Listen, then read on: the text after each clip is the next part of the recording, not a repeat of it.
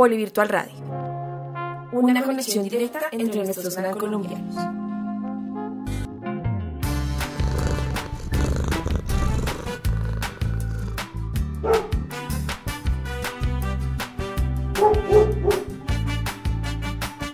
Me alegra saludarlos en un nuevo programa de Polivirtual Radio.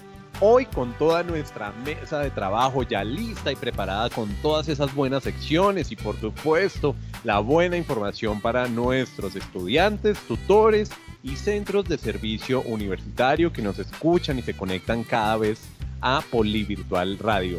Mi nombre es Andrés Abogal y quiero presentarles rápidamente a nuestro invitado de hoy que de hecho ya nos había acompañado en programas anteriores. Él es médico veterinario, experto en felinos, miembro honorario de la Asociación Argentina de Medicina Interna en Felinos, es miembro de la Asociación Americana de Practicantes Felinos y es el presidente de la Asociación Colombiana de Medicina Interna Felina. Él es el doctor Esteban González. Esteban, bienvenido de nuevo a los micrófonos de Polivirtual Radio y nos alegra tenerte una vez más en el programa. Invitados en Polivirtual Radio. Muchas gracias Andrés, realmente esta que es nuestra segunda vez, espero que sea mucho mejor que la primera y pues nada, eh, realmente el agradecido soy yo por sobre todas las cosas, gracias por invitarme.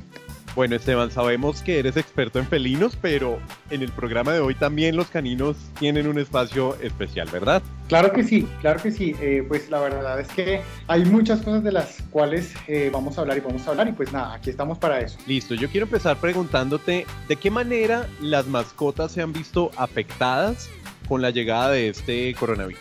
Bueno, realmente, em, como para aclararlo, eh, porque a veces tenemos un poco la información un poco errada. En primera instancia, directamente no se han visto eh, afectadas por el coronavirus como tal, porque las mascotas no se afectan por el coronavirus, por el COVID-19. Realmente las mascotas son inocuas al, COVID-19. Estamos hablando de perros y gatos eh, principalmente, aunque caballos, vacas, todos solo se han podido comprobar algunas similitudes en algunas especies animales, pero no son mascotas. Pero los perros y los gatos inocuos no transmiten no son reservorio, no hay forma de diagnosticarlos, no, o sea, nunca jamás en la vida nos van a transmitir ni transmitieron el COVID-19. Es en primera instancia. En lo que más se vieron afectadas las mascotas eh, con el COVID-19, más allá de eso, fue el evento social de volver a casa y estar en casa todos los días. De una u otra manera, apenas, y esto fue una, una mm, como un evento, una vez entramos a casa, nos prohíben la salida de casa y estamos en casa todo el día, los gatos y los perros empiezan a tener comportamientos diferentes, eh, los cuales se vieron más reflejados en temas comportamentales. ¿sí? La otra situación es que de una u otra manera, como estuvimos más tiempo en casa, nos dimos cuenta de cosas que pasaban mientras ellos no estaban. De pronto algunos pacientes presentaron síntomas eh, que de pronto venían pasando hace mucho tiempo y no nos habíamos dado cuenta y el hecho de estar en casa nos, nos, pues nos dimos cuenta. Pero más que todo fue un tema em, comportamental. Los perros y los gatos estaban un poco cansados de vernos en un principio. Pero Esteban, el, el tema también del, del abandono se notó mucho o se ha notado mucho durante esta época. ¿Qué piensas de eso? Pues fíjate Andrés que como hablaron en principio, el tema de la información que se manipuló de forma irresponsable hizo que muchas personas en un principio cuando se dijo que el gato y el perro, que se estigmatizó el gato terrible, porque decían que el gato era un reservorio o que probablemente podía transmitir el COVID, eh, fue digamos que eh, el, el, el pal eh, afectado de todo esto porque muchos, muchos, muchos gaticos fueron abandonados y muchos perritos también. Por esa misma razón. Lo otro es que, pues claramente a muchos la situación económica les afectó un montón y pues mantener una mascota es como mantener un hijo. Entonces, desafortunadamente mucha gente tomó la opción fácil de em, pues entregarlos o abandonarlos. ¿sí?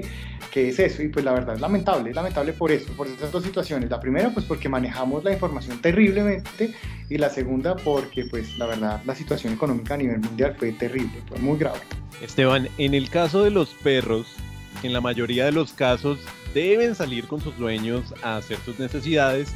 ¿Qué se recomienda? ¿Cuál debe ser ese cuidado? Bueno, pues inicialmente el cuidado, como hablábamos en un principio, ya ahorita está desvirtuado cualquier posibilidad eh, de que el perro pueda transmitir eh, las partículas o los virones del COVID-19 porque no es real. Realmente el pelo del perro eh, es inocuo, lo que quiere decir que no se adhiere, no pasa nada, sigue derecho las mucosas, no se desarrolla el virus. Digamos que el cuidado es el mismo cuidado de siempre. Claramente hay un aislamiento social que hay que seguirlo conservando, pues si yo saco el perro y estoy con muchas más personas que tienen perros, pues aislarnos un poco, pero por el perro como tal, no tanto. Claramente, eh, otra cosa particular que también pasó en un principio, que ya ahorita bajó un montón, era el tema de reconocimiento de las caras con voz, con los, con los, perdón, con los tapabocas de las personas, que muchas veces hubo ataques de perros y gatos a familiares, hasta los mismos integrantes de la misma casa, porque no los reconocían conocían por el, por el tapabocas. Ahora, hoy por hoy, ya no, ya todos nos adaptamos hasta los animalitos, pero en principio pasó. Pero bueno, volviendo a la pregunta, Andresito, por ahora los cuidados básicos, pues es tu responsabilidad del perro, hay que sacarlo a la calle eh, con todas las vacunas y desparasitaciones eh, pues que se exigen en, pues para, para hacerlo. Eh, aparte de eso, pues recoger sus necesidades y sí o sí darles una o dos vueltas al día, porque recuerden que así como nosotros nos cansamos y quisimos salir y queremos salir, ellos también. Esteban, pues eh, entiendo entonces que los animalitos no, no contagian, porque, porque, perdón, no transmiten porque no se contagian, pero podría darse el caso de que, por ejemplo, al sacarlos eh, les quede el virus pegado en sus paticas o los perros que salen y se les encanta, les encanta revolcarse en el pasto que les pueda quedar eh, en la piel. Ahí hay que tener algunas recomendaciones o cuidados, porque también he visto en redes que la gente entonces le estaba aplicando alcohol en las paticas y de pronto se estaban haciendo daño. ¿Qué cuidados hay que tener o, en este sentido? Sí, mira, pues em, la verdad Raquel, hay un tema y es que no está comprobado ni lo uno ni lo otro. Lo mejor es que no está comprobado que los perros en el pelo puedan eh, alojar el virus. ¿sí? El, virus el virus es un eh, es, muy lábil en el ambiente, esto quiere decir que es muy, muy débil, realmente no vive tanto como nosotros pensamos y menos en, em, en lugares o superficies inertes o semi-inertes. ¿sí?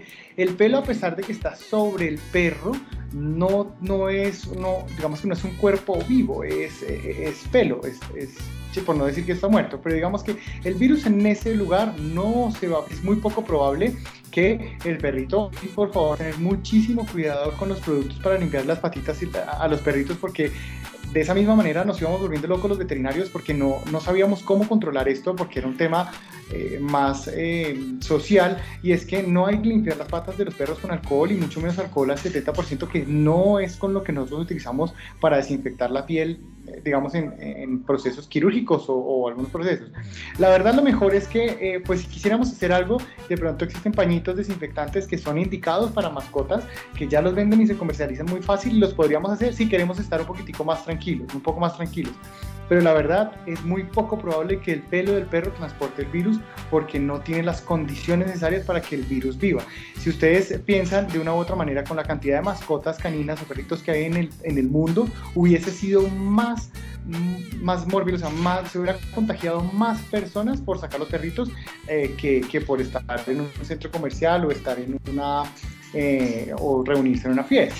Esteban, yo quisiera saber, y nos hablabas desde un principio, que las mascotas frente al coronavirus pues pueden haber sufrido de estrés o pueden estar sufriendo de estrés. ¿Cómo se produce este estrés en las mascotas y en esta época tan difícil ¿cómo podemos nosotros como los dueños identificar ese estrés? Andresito, es una súper buena pregunta. Resulta que los perros y los gatos manifiestan el estrés de la misma manera, casi muy parecido a, a la forma en la que nosotros lo manifestamos y por eso es tan fácil que nosotros, siendo una especie diferente, nos demos cuenta. ¿sí? En primera instancia, el aislamiento dentro de la casa, un perro que no quiera salir, un perro que no se emocione con comer, un perro que no se emocione con, con ver al propietario, ya es, es, una mascota, un animal que hay, tener, que hay que tenerle mucho cuidado porque claramente algo pasa en él.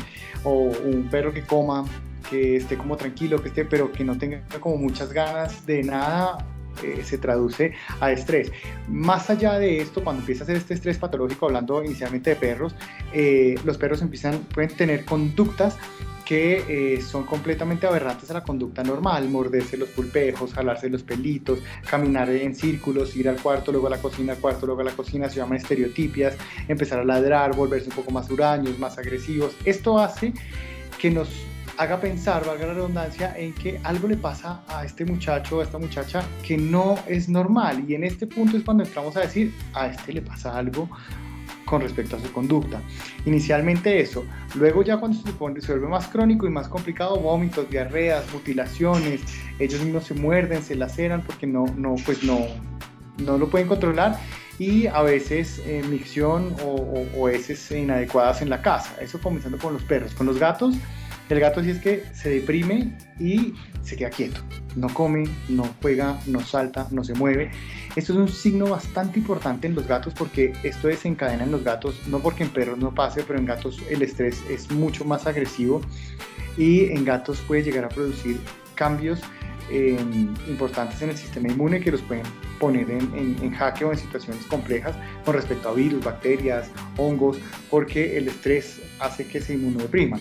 Digamos que en primera instancia el aislamiento, la quietud, el silencio o, el latir o el maullar mucho pueden ser signos de estrés. Y ahí ya más cuando es más crónico hay que, hay que ponerle atención. Y lo otro es que este tipo de cosas son muy delicadas y hay que tratarlas con el especialista tal cual como, cuando nosotros vamos al psicólogo al psiquiatra. Eh, los perritos también y los gaticos también tienen un profesional del comportamiento que se llama etólogo y los etólogos están listos y pues han tenido un montón de trabajo en estos días porque ahora la cosa cambia, pero, pero eso en primera instancia se traduce en estrés. Estrés baja el sistema inmune y se inmunodeprimen y pues cualquier cosa los puede atacar. Polivirtual Radio una conexión directa entre venezolana y Colombia. Bueno, Esteban, retomando un poquito lo que mencionaba ahorita Raquel frente a las personas que le aplican a sus mascotas alcohol eh, o en ocasiones hasta cloros para desinfectarle las, los piecitos y demás, ¿qué recomendaciones nos das o qué debemos hacer para, para tratar digamos, que las personas que le hagan eh, este tipo de, de, limpieza a sus mascotas con estos elementos, si tienen alguna reacción. Lo podemos tratar desde casa, desde casa que se puede hacer, podemos dirigirnos a un especialista. ¿Cómo debemos tratar estas situaciones? En primera instancia, lo que hay que hacer es nada. En casa no hay que poner aceites, no hay que poner cremas, no hay que poner ungüentos, no hay que poner nada, porque resulta que la arquitectura de la piel, quiere decir cómo está conformada la piel, las celulitas, las capas de la piel en los perros y en los gatos es diferente. Hasta entre el perro y el gato son diferentes, del humano al perro y al gato son aún más diferentes. Y la mayoría de cosas que tenemos nosotros en casa son de uso humano. Y esto puede perpetuar la lesión como también lo puede aliviar. Lo mejor es no tratar de hacer nada y dirigirse a una veterinaria que en primer lugar, pues si no es algo muy grave, lo vamos a tratar eh, de la misma manera, de manera prioritaria, rápido, sencillo y podemos indicar y formular lo que el paciente necesita. ¿sí? Lo segundo es identificar qué está pasando. Lo primero que pasa en un perrito cuando se han utilizado em, sustancias corrosivas o sustancias eh, detergentes o sustancias eh, desinfectantes o asépticas muy fuertes es que el animal va a empezar a cojear o vamos a empezar a ver que cambia la coloración de la piel alrededor de los pulpejos o en las uñas, a veces se escarapelan las uñas, se caen las uñas o ya en casos muy severos pues hay úlceras, hay pérdida de la continuidad de la piel, piel de úlceras importantísimas, pero en este momento es cuando tenemos que, o antes, cuando tenemos que acudir al médico veterinario para que sea él quien nos indique qué hacer, porque yo he tenido pacientes, a pesar que, digamos que mi grueso de atención no son los caninos, pero los perritos de mis amigos los atendo y atendí un par que venían muy quemados y muy, muy lesionados por estos detergentes. Pero lo primero es eso, ver los cambios, los pulpejos cambian de color, la piel cambia de color y pues salir para una veterinaria para que le ayuden con el, con el perrito. Hemos hablado de, de casos de abandono de mascotas, pero yo también he visto eh, casos contrarios en donde las familias en durante la pandemia decidieron traer una mascota a la casa eh, porque los niños estaban aburridos, porque estaban pidiendo una mascota, por tratar como de, suplir de pronto alguna, alguna carencia que los niños estaban teniendo por no poder salir, entonces les compraban una mascota, o en algunos casos eh, personas que viven solas y entonces eh, decidieron traer a su casita un perro o un gatico para que los acompañaran. ¿Tienes tus recomendaciones, Esteban? De, o sea, me, preocupa como que los animalitos vayan a tener ahora una responsabilidad muy grande de tener que suplir esa, esa, ese problema emocional que algunas personas están teniendo.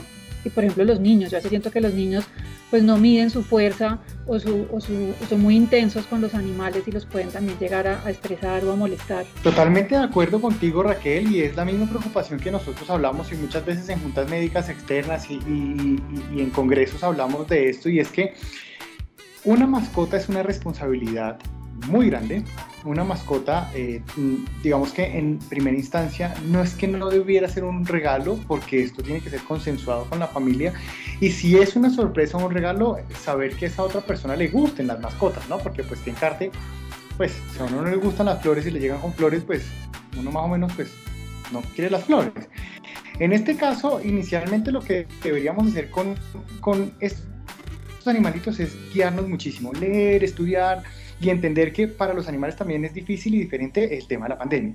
Se dispararon las ventas y las adopciones de mascotas, pero yo creo que en un 300% porque estuvimos mucho tiempo solos en casa y eh, los animalitos siempre distraen, siempre, pues siempre vienen bien, por lo general la adquisición de una mascota es después de una ruptura amorosa, después de una pérdida eh, de algún familiar, de la pérdida también de alguna mascota.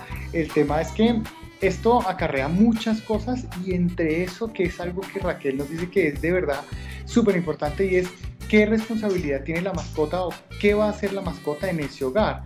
Va a llegar a suplir esas cosas, va a llegar a, llenar esos huecos, va a llenar, va a llegar a qué va a hacer la, en la casa. Por eso también, si nosotros vivimos en un apartamento muy pequeño, pues no vamos a pensar en comprarnos un Maine Coon, que son la raza de gatos más grande del mundo, ni un gran danés, o si vamos a adoptar, no vamos a adoptar un perro que pues, tenga conductas eh, no tan sociales, o si era un gato que vivía en la calle y tenía 18 años, intentar meterlo a un apartamento de 20 por 20. Ese tipo de cosas hay que pensarlas y eh, sentarse a ser muy analítico, muy justo y muy lo menos ligero posible para que esa mascota no, pues, no sea responsable de nuestras carencias, claramente. En tu caso, Esteban, ¿cuáles son, digamos, cuáles han sido esos casos más frecuentes que se han presentado en tu clínica desde que empezó la pandemia? Pues Andresito, inicialmente eh, la cantidad de cachorritos nuevos, ¿no? De habitantes nuevos en la casa, explicando esto, hablando esto con las personas. Inicialmente una primo vacunación, una primo desparasitación, eh, todo lo que es la inducción y pues eh, enseñar a las personas cómo es tener un cachorrito, gatito, perrito, ¿sí? Segundo, todos estos cambios comportamentales que nos llevaron a nosotros a pensar en muchas cosas y a reevaluarnos en cuanto a la compañía de los propietarios con respecto a sus mascotas.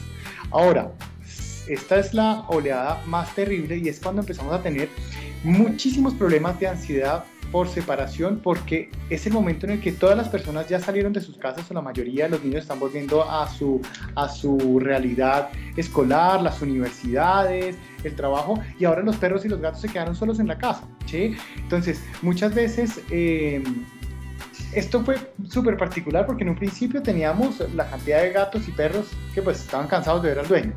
Luego, entonces lo que hablaba Raquel hace un rato, entonces ese perro, ¿qué papel fue eh, cumplió en, esta transición y luego ahora que superamos todo, ya nos vamos para la casa o nos vamos, eh, nos vamos para el trabajo, nos vamos para la calle y el perro vuelve a estar en un lugar menos favorecido. ¿sí? Eso, más que todo, eso han sido los casos, han sido muchos casos comportamentales, tanto así que hemos digamos que el, tema de etología y de remisión de etología ha aumentado un montón y pues claramente derivado a todo esto problemas con respecto a, inmunosupresión, gripas, hongos, diarreas, eh, problemas metabólicos un poco más complejos, diabetes mellitus, pancreatitis, eh, Cushing, muchas cosas que pues pueden llegar a, desencadenar eso.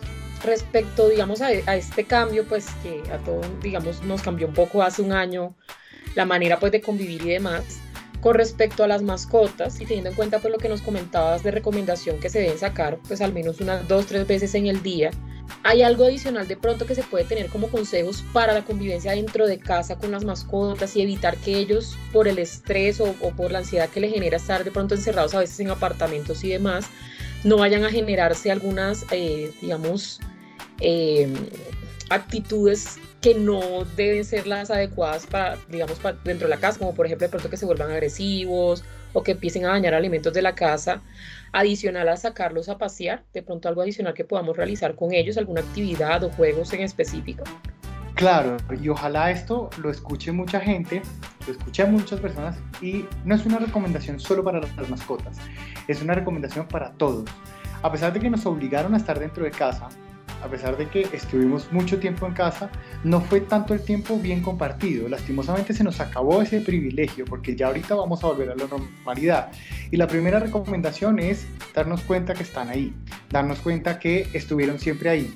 muchas veces volteabas a mirar a tu perro y te estaba mirando, a tu gato te estaba mirando. Tal vez lo único que necesitaba era 5 o 10 minutos de caricias, era un, un, instante para decirle cuánto lo amabas, cuánto lo querías, y no solo a tu mascota, a tu perro, sino a tu esposo, a tu esposa, a tu novio, a tu novia, a tus hijos, porque esto también fue duro para todo el mundo, pero lastimosamente la lección no fue bien aprendida ni fue bien aplicada.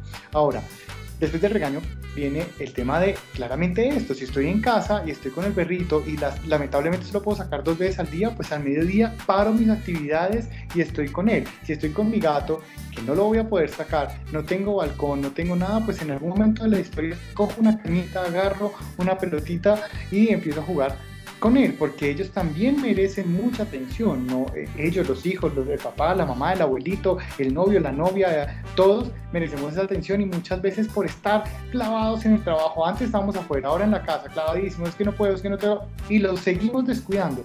Eso también hizo que los animales cambiaran muchísimo su comportamiento. Y ahora que podemos, tenemos este chance, siempre sí o sí que lleguemos, siempre sí que estemos por ahí, paramos, dejamos el celular a un lado, lo consentimos, le decimos cuánto lo amamos, cuánto lo queremos, jugamos. Eso va a hacer que la convivencia sea mucho mejor y afianza relaciones y lazos miren, entre especies, con otras especies, como ustedes lo quieran llamar y ver. Esteban, yo tengo una pregunta y es que de hecho, muchos amigos que, que tienen solamente una mascota, mm, me puede llegar alguien a preguntar, tengo un gato, pero yo no sé si sea una buena idea tener otro, otro gato adicional. ¿Qué se debe tener en cuenta o qué recomendaciones le podemos dar a esas personas que están pensando en tener una segunda mascota em, pues para que le haga compañía al, al primogénito, por decirlo así? ¿Qué podríamos decir? Pues Andrés, sí, yo tengo un lema y siempre lo he dicho, yo trabajo más con gatitos. La verdad es que eh, la recomendación y el consejo inmediato es claro, dale, ten, ten, dos, ¿sí? No somos más locos los que animales, sino pensamos más en ellos. Miren, ahorita que vamos a volver a la normalidad, ¿sí? a esa normalidad que tanto esperamos que nos... es importante también pensar en las mascotas. Si el gato estaba todo el día contigo, pues lo, más sensato es darle un amiguito gatico que va a estar con él y pues de una u otra manera se van a acompañar ahora que salgan, ¿sí? Yo siempre he pensado que dos gatos se divierten más que uno, dos perros se divierten más que uno, aparte que, un perro controla otro, un gato eh, el otro. El, tema de alimento, pues bueno, si vas a tener dos grandaneses, claramente tienes que evaluarlo, pero pues si tú puedes tener uno, puedes tener dos, ¿sí? lo mismo pasa con los gatos. Los gatos un poco cómodo, pero sí, claro, dos, tres, cuatro. Miren, yo tengo tres gatos. Eh, tuve la pérdida desafortunada hace poco de dos, pero vivíamos cinco gatos. Y ahora van a llegar a vivir a mi casa dos perros más, pues porque puede que sí esté loco, pero siempre van a ser mejor entre ellos y que ellos se van a acompañar y van a ser muy amiguitos y esto es una maravilla. Hola doctor, yo tengo una pregunta. Resulta que yo eh, tengo dos gatos, desde hace tres años viven conmigo y pues esos gatos son mis amores y los dueños de la casa y los dueños de la vida de, todos aquí. Y resulta que mm, eh, una amiga de la familia falleció de COVID y al fallecer pues el gatico quedó sin hogar.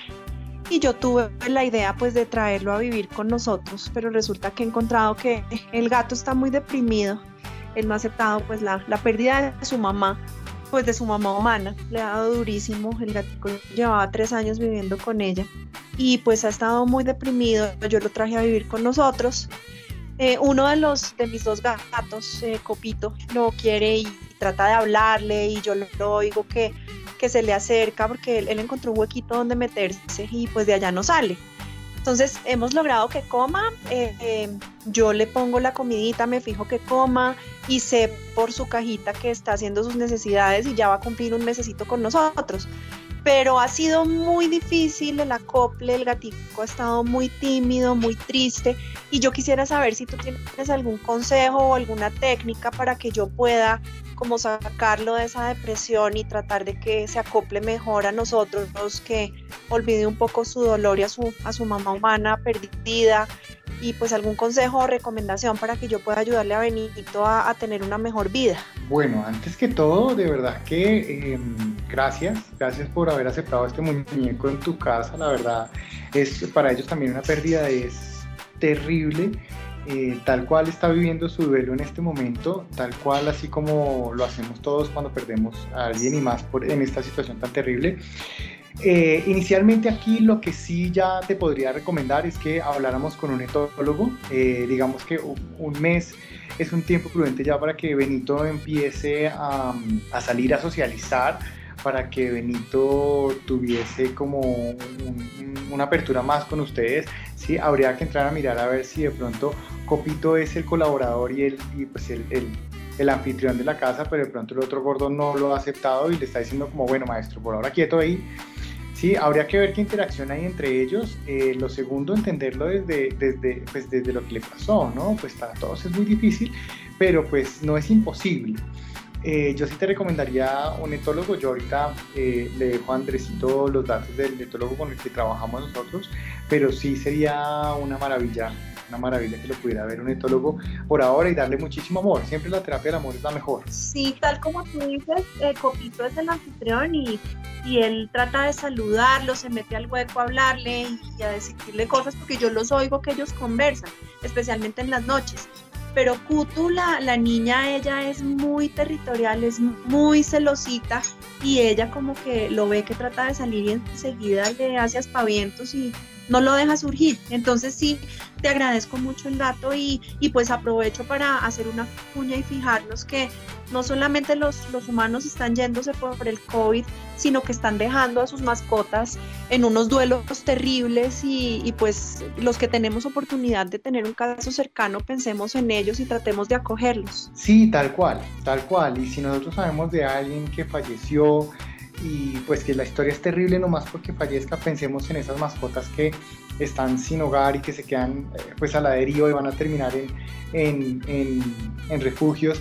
En Estados Unidos y en Brasil han abierto un montón de refugios gigantescos, eh, pues, pues de gatitos y perritos que, que quedaron sin papitos de pronto una buena opción sería adoptarlos claramente con el acompañamiento que se debe, pero sí es claro, o sea, las pérdidas, la pérdida le duele a todo el mundo, o sea, cualquiera. Exactamente, Esteban, tienes toda la razón y eh, si usted eh, como oyente está pensando en hacer una adopción, tenga en cuenta los consejos que ya nos ha dado hasta el momento el doctor Esteban González para hacer una adopción responsable. Nuestras mascotas sabemos que se pueden enfermar en cualquier momento, pero ¿qué podemos hacer en términos generales o qué debemos tener en cuenta en términos generales para que ellos tengan eh, un buen estado de salud?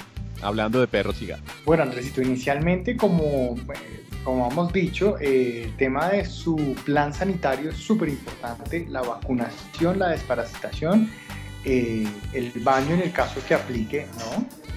Con la frecuencia también que aplique en gatos es un poco más espaciado el tema del baño, en algunos gatos pues no, no, pues no se hace el baño, en perritos depende del tipo de pelo, pero eso acompañado de, una, de, unas buenas visitas al veterinario, por lo menos cada 3, 4 meses, no está mal que nos chequeen, no está mal que queramos saber cómo están nuestros hijos peludos cuadrúpedos.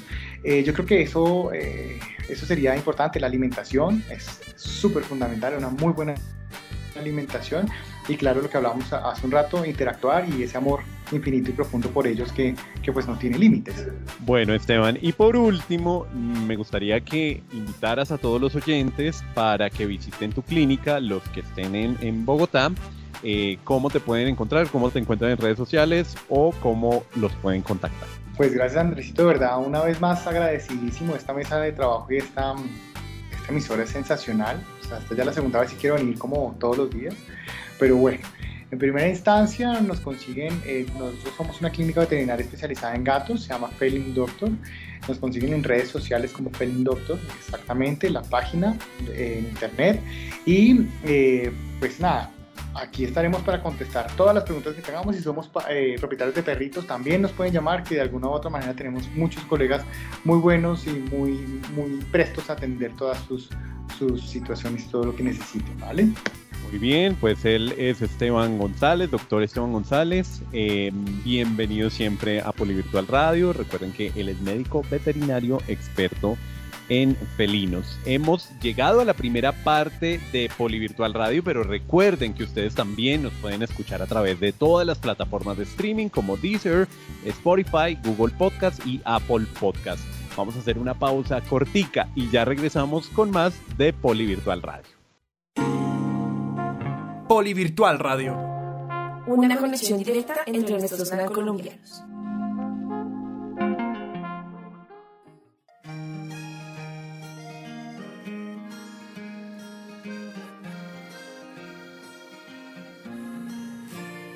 Aquí naciste y aquí aprendiste a valorar lo que es tuyo. Es un orgullo. Aquí aprendiste que cada sueño se construye paso a paso con trabajo. Y comprendiste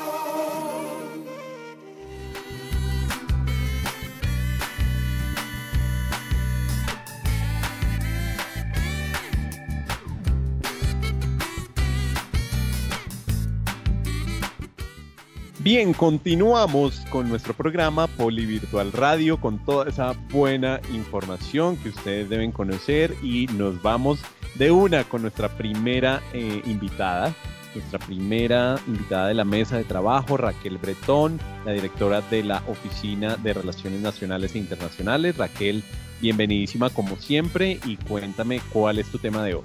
Gracias Andrés. Bueno, pues un saludo para toda nuestra comunidad gran colombiana. Yo quiero aprovechar el espacio de hoy para invitarlos desde la ORNI, Oficina de Relaciones Nacionales e Internacionales, a que participen de los webinars y masterclasses de marzo que hemos logrado por medio de convenios inter- interinstitucionales eh, y que traemos para todos los, los estudiantes de nuestra comunidad académica del Poli. Estos convenios son con eh, ICER, que es el Instituto Superior de Estudios Psicológicos en España, y también con eh, IMF Business School, que es otra eh, eh, institución española.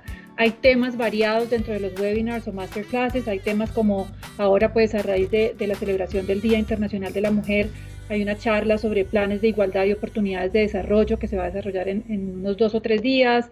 temas de liderar en tiempos de crisis, la carrera mundial por la dominación de la inteligencia artificial, violencia de género en tiempos de COVID, protocolo de evaluación de la voz, adicción a los videojuegos, eh, cómo dormir mejor, o sea, hay una cantidad de temas y de, todo tipo de temas. Entonces, muy invitados a que revisen en sus tableros de servicio eh, las opciones que hay de estos webinars, se programen, se registren porque hay cupos mm, limitados y puedan pues sacar provecho de todos estos eh, espacios gratuitos que traemos para nuestros estudiantes. Y por otro lado, invitarlos a que se postulen para participar en el programa de intercambio virtual que vamos a desarrollar con la Universidad Latinoamericana de México. Vamos a brindarle la oportunidad a estudiantes del Poli de modalidad virtual para que realicen un módulo de su carrera en la Universidad Latinoamericana, también de manera virtual. Eh, y los estudiantes que lleguen a ser seleccionados, porque tenemos cupos limitados, eh, van a poder eh, homologar un módulo de su programa aquí en el Poli. Entonces también para que estén muy pendientes de sus tableros de servicios, la convocatoria va a estar abierta hasta el 25 de marzo. Tenemos alrededor de 100 cupos y los mejores estudiantes eh, serán los seleccionados para participar de este intercambio virtual. Perfecto, Raquel, muchísimas gracias por esa buena información como siempre, ya lo saben, a aprovechar todos esos eventos que la ORNI tiene preparados para todos ustedes. Seguimos con las buenas secciones aquí en Polivirtual Radio y ahora recibimos a Julie Paola Pérez, nuestra profesional de empleabilidad, que nos tiene más de esa buena información. Julie, bienvenida. Hola, muchas gracias. Un gran saludo para todos nuestros estudiantes, graduados y a mis compañeros de la mesa de trabajo. Hoy quiero socializarles algunas alternativas de búsqueda laboral que pueden tener en cuenta al momento de querer postular su hoja de vida a vacantes en el exterior. Les daré un listado de cuatro sitios web donde podrán encontrar oportunidades laborales, voluntariados, eh, prácticas profesionales y otras opciones que les podrán ayudar a encontrar el trabajo que tal vez están buscando en el extranjero. El primero de ellos es la UN, es el portal web de las Naciones Unidas. Allí encontrarán todo lo que tiene que ver relacionado con convocatorias de vacantes, eh, becas y prácticas laborales. El segundo es Trabajar por el Mundo, una web que es esencial para buscar, como lo indica su nombre, empleo por todo el mundo. El tercero de ellos es Summer Jobs, que ofrece oportunidades de empleo de verano o vacantes vacacionales y el cuarto es Indeed, que es INDEED, un motor de búsqueda de empleo que agrupa en su página ofertas de trabajo de diferentes portales web y se encuentra disponible en 50 países y en más de 28 idiomas. Estos buscadores que les acabo de mencionar pueden buscarlos o googlearlos y van a arrojarles las diferentes oportunidades que les acabo de mencionar. Recuerden que desde el programa de empleabilidad buscamos que puedan desarrollarse y potencializar obviamente su perfil laboral y cuenten con diferentes alternativas de búsqueda. Cualquier duda o inquietud que se les pueda presentar de cómo buscar empleo, cómo desarrollar una hoja de vida, no duden en contactarnos a través del correo empleabilidad.poligram.edu.co o a través de la página web en eh, poli.edu.co slash empleabilidad. Perfecto, Julie, muchísimas gracias. Ya lo saben, empleabilidad arroba polygram.edu.co en caso de que usted tenga alguna inquietud de cómo hacer su hoja de vida, de pronto cómo desempeñarse bien en una entrevista de trabajo, escriba ese correo y allí con muchísimo gusto eh, les, les van a colaborar con esa asesoría.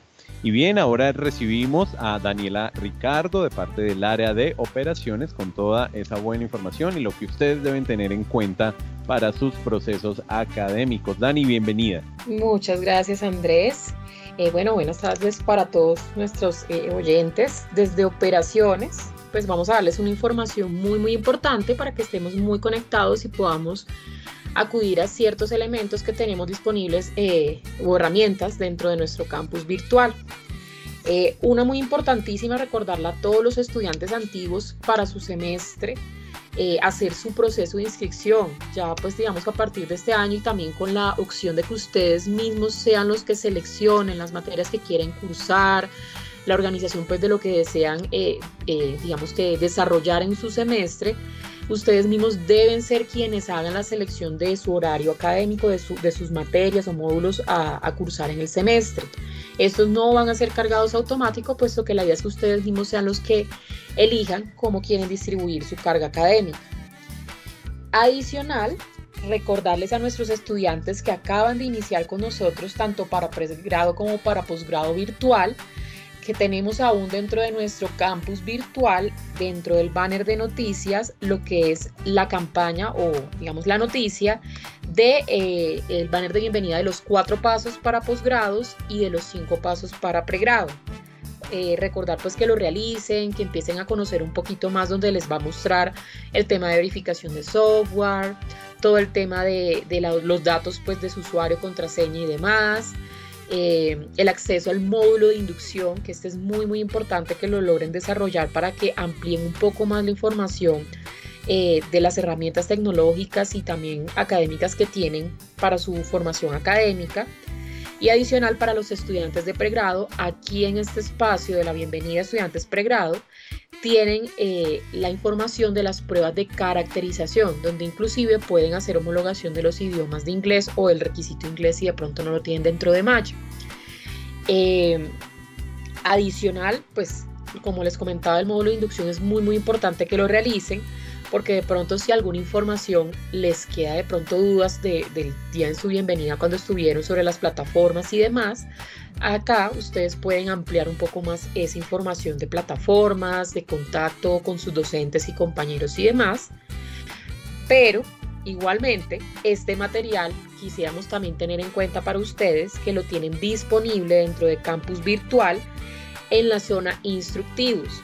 Esto es algo que muchas veces en la bienvenida les comentamos para que ustedes descarguen el manual del estudiante y puedan ver los videos tutoriales que tenemos disponibles para ustedes, para que conozcan cómo realizo una actividad evaluativa, dónde encuentro ciertos elementos como por ejemplo cómo participo en un foro o cómo puedo enviar un correo a mi, a mi docente, dónde puedo encontrar el material de estudio dentro de mi curso. Todo esto lo vamos a poder encontrar en nuestra página campusvirtual.poligram.edu.co, sección instructivos. Aquí encontrarán nuestro manual del estudiante en PDF que pueden descargar y tener pues a la mano para cualquier duda que tengan y a la vez los videos tutoriales que les van a ser de mucha ayuda para que puedan ver de manera interactiva todas esas, esas herramientas que tienen dentro de su campus virtual y dentro de su aula virtual. Eh, pues esperamos que esto sea de gran ayuda para su proceso y no siendo más pues desde operaciones les deseamos éxito en su semestre académico. Muchas gracias. Muchas gracias a ti, Dani, por esa buena información. Ya lo saben, cualquier inquietud adicional que se les llegue a presentar, por favor consulten el campus virtual. La dirección es campusvirtual.poligram.edu.co. Bien, seguimos con las buenas secciones y ahora recibimos a nuestra experta en todo el tema emprendedor, María Isabel Neira. María, bienvenida una vez más a Polivirtual Radio y cuéntanos qué nos tienes para hoy. Hola a todos, muchas gracias de nuevo por esta invitación. Hoy vamos a trabajar un tema interesante para los emprendedores y que muchas veces dejamos de lado y es eh, cómo establecer el precio del producto que vamos a vender. Hemos oído y sabemos que existen las 5 P's del mercadeo, que son básicamente eh, el producto que voy a vender, las personas a quienes les voy a vender, el precio al que yo voy a vender este producto, el sitio donde lo voy a vender, que es la plaza de mi mercado, y la promoción que yo le voy a hacer. Muchas veces los emprendedores buscando tener un precio bajo y competir con una estrategia de precio, dejamos de lado algunos de los costos que están inmersos en la producción de nuestro producto. Entonces es importante para que tomen nota mis emprendedores, dentro del establecimiento del precio debemos tener en cuenta no solamente los costos de producción del producto, la materia prima que nos gastamos, la mano de obra que utilizamos al hacer nuestro producto. Si yo voy a vender pasteles, mi mano de obra al preparar estos pasteles debe tener un costo, debe tener un precio. Eh, debo establecer también eh, los costos del transporte. Muchas veces eh, digo que voy a vender los pasteles a cierto precio, pero no tengo en cuenta que el desplazamiento del producto tiene también un costo que yo debo tener en cuenta dentro del precio. O definir si dentro del precio del producto no va y voy a cobrarlo como un adicional al cliente, dependiendo del sitio en donde esté. Es importante también tener en cuenta el costo de publicidad y de mercadeo. Está muy de moda y todos sabemos que trabajamos marketing digital y que publicitamos nuestro producto en nuestra fanpage o en nuestra página personal de Facebook o de Instagram, pero hacer esta promoción lleva un tiempo. Ese tiempo nuestro también tiene un costo. Hay que tenerlo en cuenta dentro de la, de la política de- del establecimiento del precio. Eh, hablamos también de que hay unos costos administrativos. Sabemos que los emprendedores somos los toderos y que hacemos absolutamente todo. Somos los mensajeros, somos quienes producimos, somos quienes empacamos, pero estos costos administrativos, entre comillas, de nómina de nuestro tiempo, también deben tener un, un costo dentro de la estructura de, de costos. También debemos tener en cuenta que debemos asesorarnos de un buen contador que nos ayude a no incurrir en el error de no meter dentro de los costos toda esta carga impositiva que tiene nuestro producto. Sea bien que yo facture como una persona jurídica, como una empresa unipersonal o como una SAS, o lo haga como una persona natural, tengo una estructura de costos asociada a esta operación contable. Por ejemplo, para los emprendedores que tenemos una empresa debemos contar con que hay una retención en la fuente cuando le facturamos a una empresa o a una persona jurídica. Tenemos que pagar una autorretención.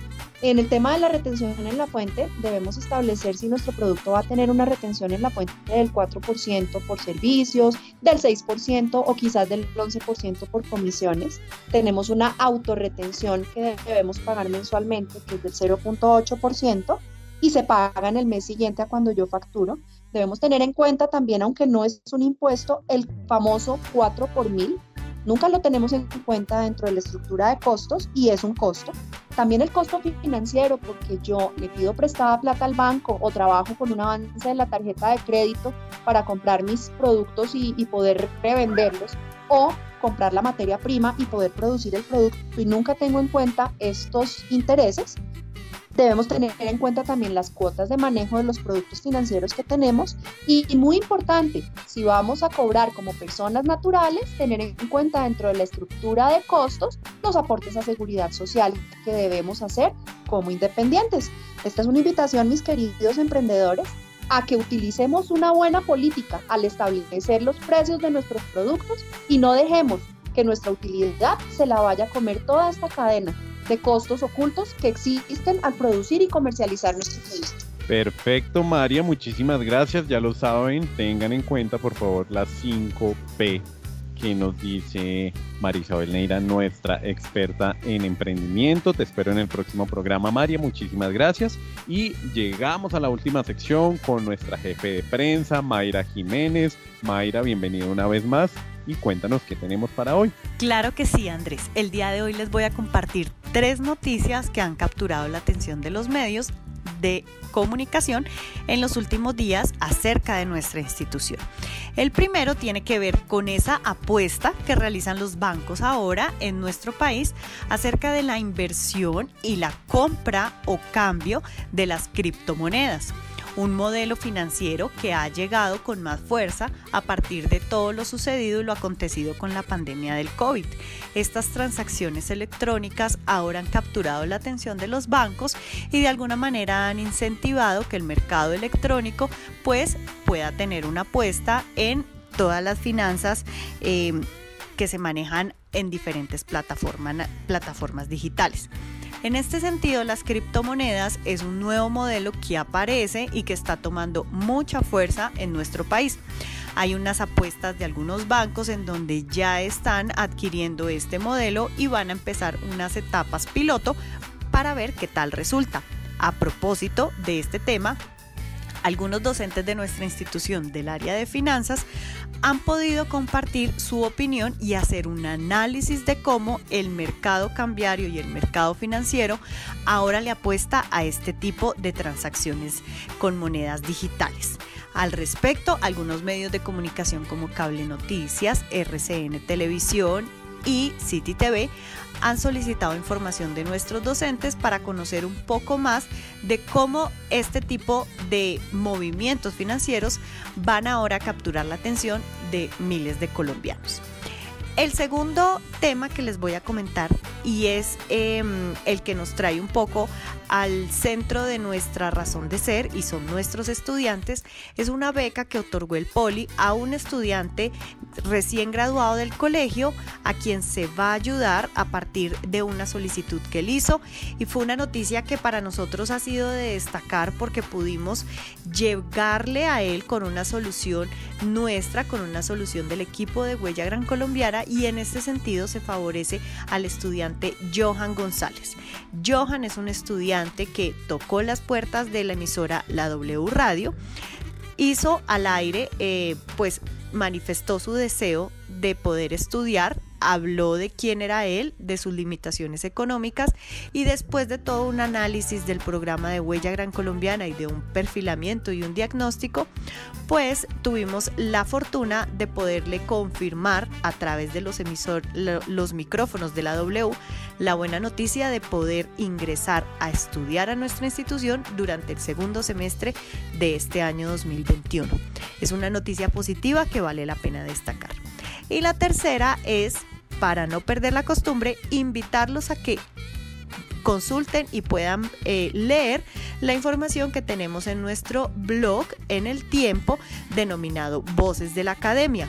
Últimamente hemos tenido participación tanto de docentes como de estudiantes y está muy nutrido y está muy eh, enriquecido por ellos para que ustedes puedan acceder y leer todo el contenido que nuestros docentes construyen para sus lectores.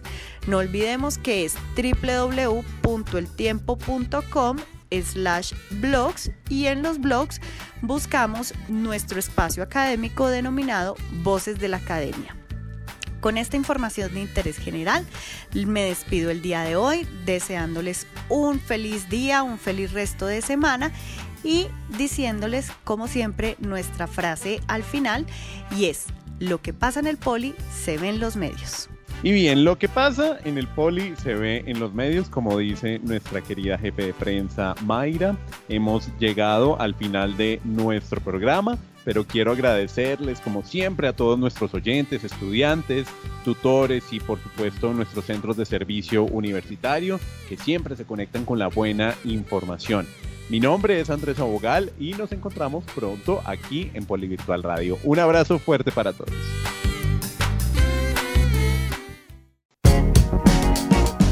Escúchanos en Spotify, Deezer, Apple Podcast y SoundCloud. Somos Polivirtual Radio.